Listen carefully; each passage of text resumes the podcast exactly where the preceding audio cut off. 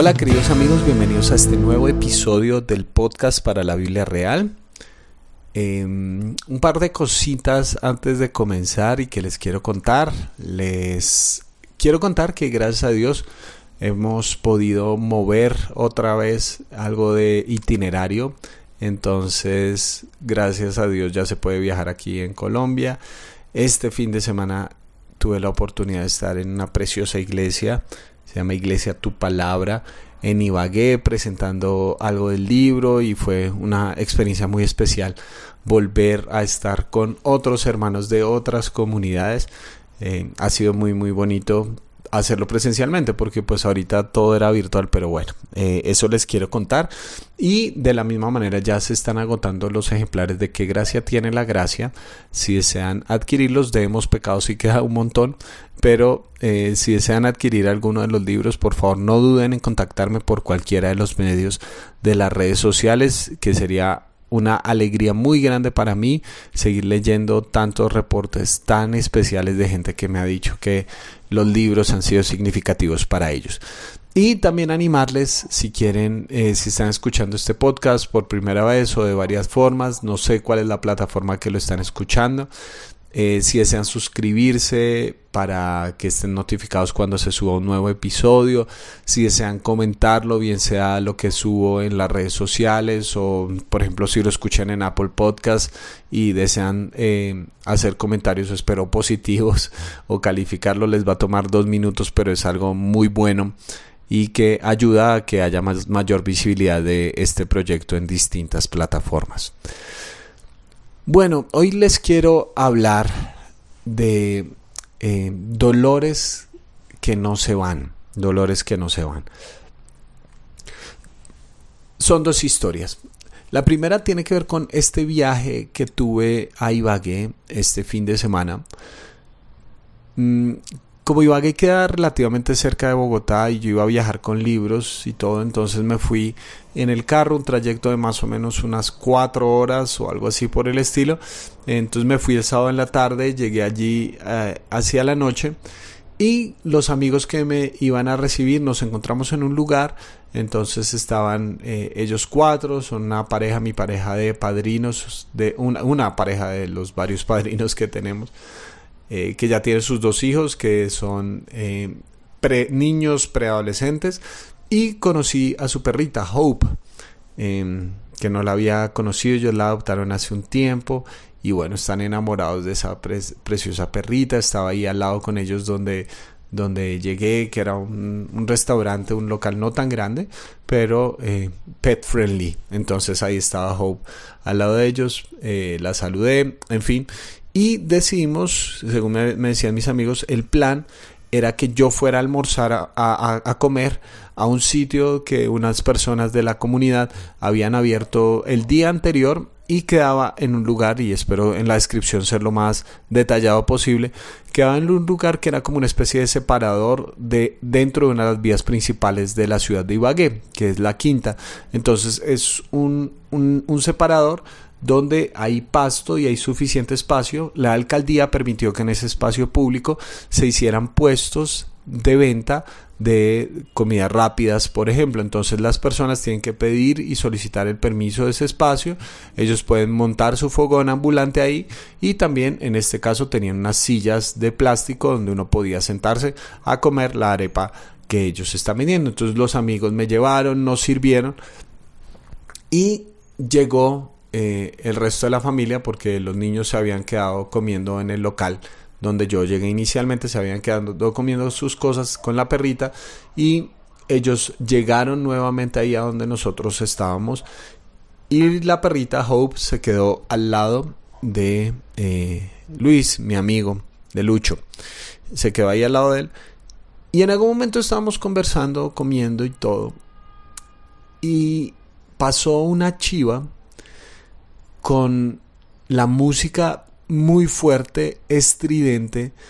Y fue un momento de mucha confusión porque escuchando a la chiva en la mitad de la calle, uno tratando de hablar. Y en algún momento yo volteo, tenía Lucho al lado y Lucho dijo como Hope, Hope, Hope, Hope. Y volteo a mirar, no sé de qué manera, Hope se había soltado de su collar y había salido corriendo por todo el separador.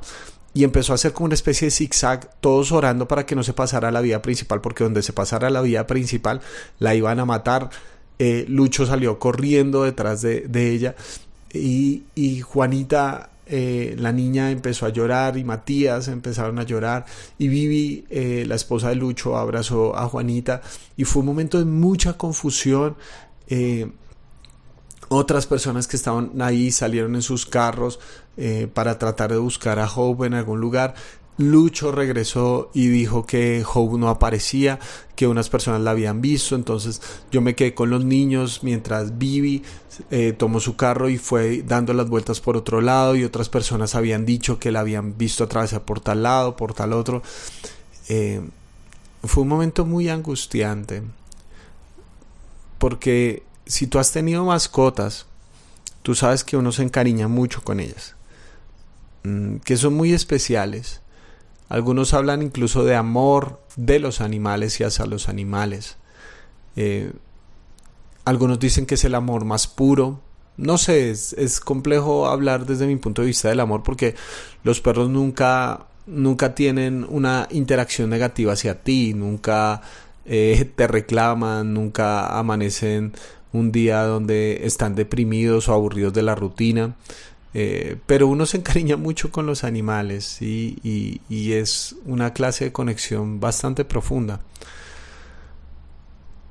Lo digo porque yo tuve hace unos años mi primera perrita, se llamaba Luna. Luna era muy especial, nosotros la adoptamos, era una golden, eh, una border, un golden retriever eh, una Golden Retriever de 5 años. Nosotros la adoptamos porque una familia que había entrado en una situación económica muy difícil decidió darlos en adopción porque ya no podía sostenerla. Entonces eh, ellos tenían dos perros, un Border Collie y una Golden Retriever y tan pronto nosotros conocimos a estos dos perros, eh, me enamoré de Luna. Tenía 5 años a esa altura, una perrita tan noble y tan maravillosa. Mi primera mascota, porque yo nunca había tenido perros en mi niñez ni adolescencia. Y yo quería tener esa experiencia de tener un perrito. Y fue muy especial, una perrita tan juiciosa, tan linda. Eh, en las mañanas me levantaba con su aliento húmedo en mi cara y, era muy especial. Yo me encariñé mucho con ella. Se convirtió en parte de mi rutina desde una forma muy positiva. Eh, yo era quien mayormente la sacaba en la mañana y en la noche. Y, y, era muy especial salir con ella. Cuando yo llegaba a casa después de una jornada de trabajo, siempre salía a saludarme, se me tiraba encima y movía su cola como si no hubiera un futuro, pues por la felicidad de verme y ella murió en un accidente el 14 de febrero del año 2017. Eh, fue muy feo para mí, fue... Yo no soy una persona de llorar mucho y creo que muy pocas personas me han visto llorar en la vida. Eh, mi esposa obviamente me ha visto llorar, pero ella dice que me ha visto llorar como tres, cuatro veces en la vida. No, no tiene que ver con el hecho de que oculto mis sentimientos, sino que no soy tanto de expresarlos de esa manera. O sea, si yo estoy triste, yo digo que estoy triste, pero me es difícil llorar. Eh, salvo que sea algo muy fuerte y yo yo lloré mucho ese día después de que llevamos a, a, Luna del accidente esperando que se pudiera salvarla llevamos a la veterinaria y nos dijeron que no había nada que hacer cuando yo regresé a la casa y cerré la puerta puse mi espalda contra la puerta y me dejé caer y, lloré, lloré mucho, lloré mucho porque me iba a hacer mucha falta, porque yo tenía la expectativa que mi perrita durara más años conmigo y, fue muy feo. Eh, la decisión que yo tomé fue bastante radical. Yo le dije a, a Lauris, empaca todo y, yo voy a ir a botarlo al basurero. Eh, había un bulto de concentrado que estaba casi sin empezar. Decidimos mandarlo a mis suegros en Valledupar, que ellos también tienen, tenían un, un Golden Retriever. Y, y nada, como desconectarme de todo. Fue, fue doloroso. Yo nunca pensé que uno pudiera encariñarse tanto con un animal. Yo después le pregunté a mi papá porque él nunca me había dejado tener un perro antes y él me dijo porque yo quería evitarte este dolor, porque los perros y los animales generalmente van a durar menos que tú en este mundo. Eh, y yo quería evitarte este dolor y este sufrimiento. Yo ahora como padre lo entiendo, lo entiendo porque, porque uno hace todo lo posible porque sus hijos no sufran. Y, y esta es una clase de sufrimiento que no proviene de, de la falta de algo, sino quizás del exceso y de la experiencia de ese algo. Eh, que le quiten a uno algo bueno, algo bueno que tiene la vida, que es un animal, la responsabilidad, pero también el cariño, eh, la diversión que eso significa, que se lo quiten a uno es, es algo muy doloroso. Volviendo a lo que estaba pasando en Ibagué, eh, Hope no aparecía y yo estaba ahí con los niños y yo los veía llorando, con ese dolor tan profundo. Casi los veía como si hubieran llegado a su casa y hubieran puesto su espalda contra la puerta y se hubieran sentado a llorar. Me sentí tan identificado con su dolor y fue como una conexión de decir, bueno, pero eso ya pasó hace más de tres años y aún está ahí, aún está aquí este, este dolor que yo sentí por Luna en aquella ocasión, ver el dolor de ellos me conectó con mi propio dolor.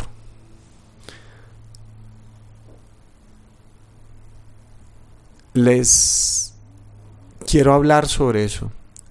Quiero que pensemos sobre ese hecho porque es lo que llevo reflexionando constantemente al respecto, porque hay momentos en la vida en los que uno dice, bueno, yo ya se supone que debería haberlo superado, yo ya debería haber superado esto. Y, y, el, y el dolor se hacía más profundo frente al hecho de que uno era la noche, Dos, Hope es una perrita grande. Los perros grandes corren más rápido que los perros pequeños. Y tres, Hope es una perrita que tiene.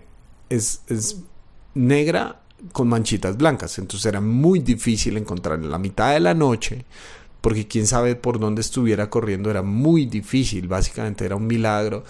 Y, y, qué hace uno, ¿no? ¿Qué hace uno? O sea, sentir la sensación de, uff, este perrito va a estar perdido. Y además de eso, la sensación de voy a tener que predicar mañana con esto. O sea, uff, no puede ser.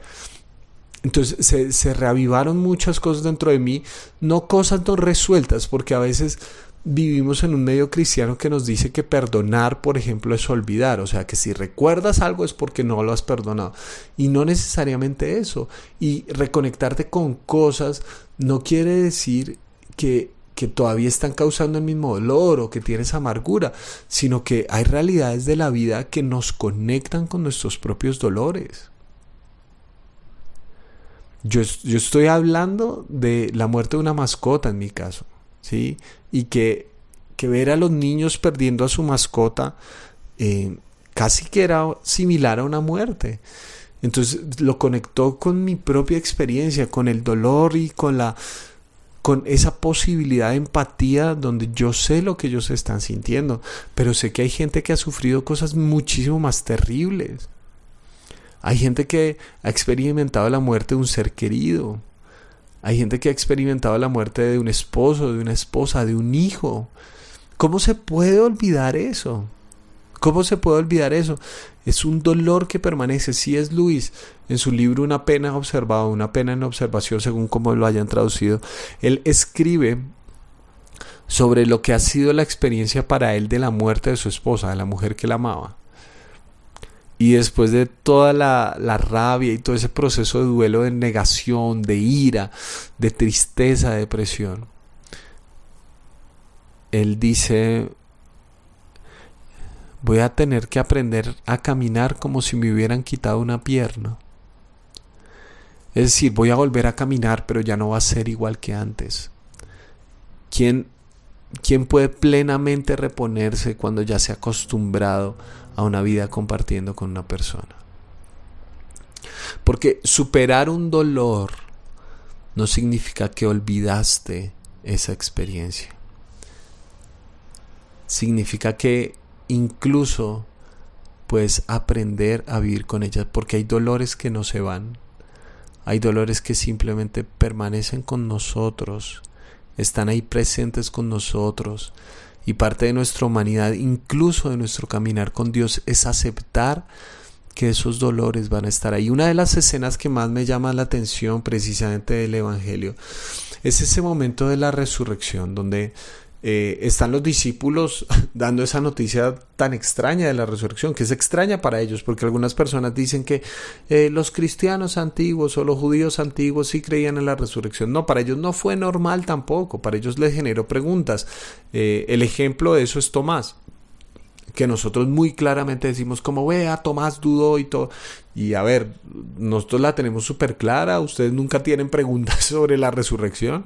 Si yo tuviera la oportunidad, como Tomás, yo creo que todos hubiéramos dicho, oiga, hasta que yo no lo vea, me va a ser difícil creer.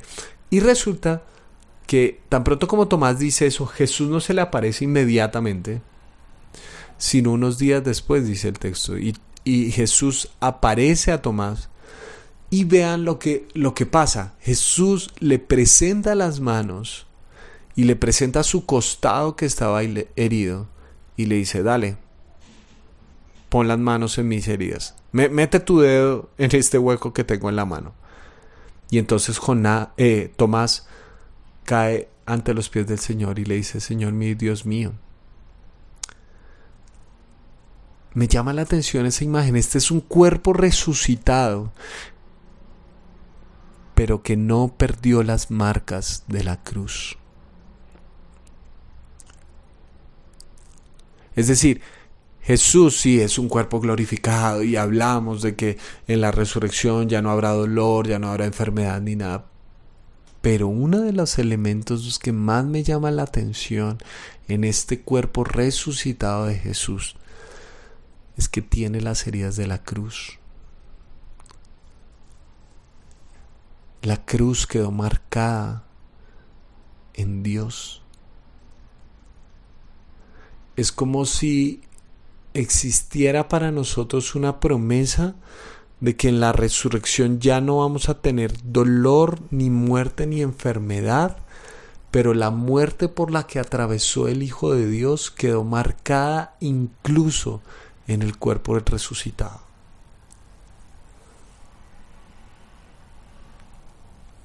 Que ahí sigue el recordatorio de esa terrible tortura que él atravesó por amor a la humanidad, el más profundo acto de identificación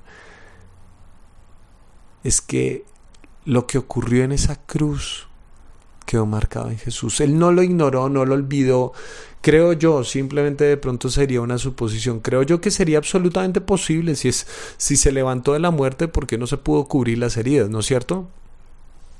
Pero ahí están. Ahí están.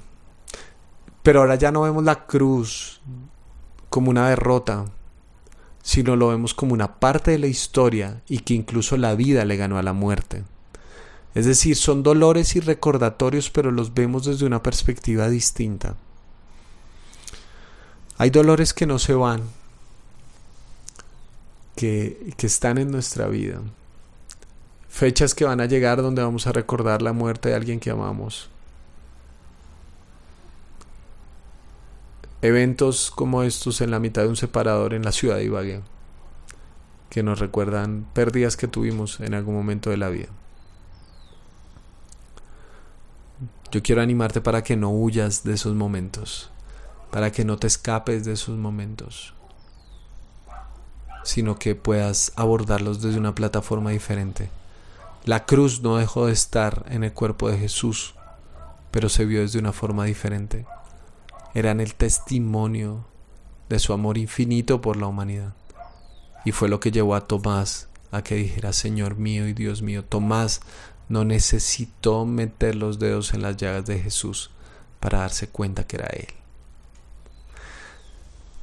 La buena noticia dentro de toda esta historia es que a la medianoche después de que ya me habían llevado a casa para descansar y había ayudado y habíamos recorrido media ciudad buscando a Hope, alguien llamó a mis amigos y les dijo que en el estadio habían visto una perrita con esas características y ellos tomaron para el estadio. Habían sido muchos kilómetros desde donde nosotros nos encontrábamos, varios kilómetros, y llegaron allá y dieron la vuelta al estadio y precisamente debajo de un poste de luz estaba acostada Hope.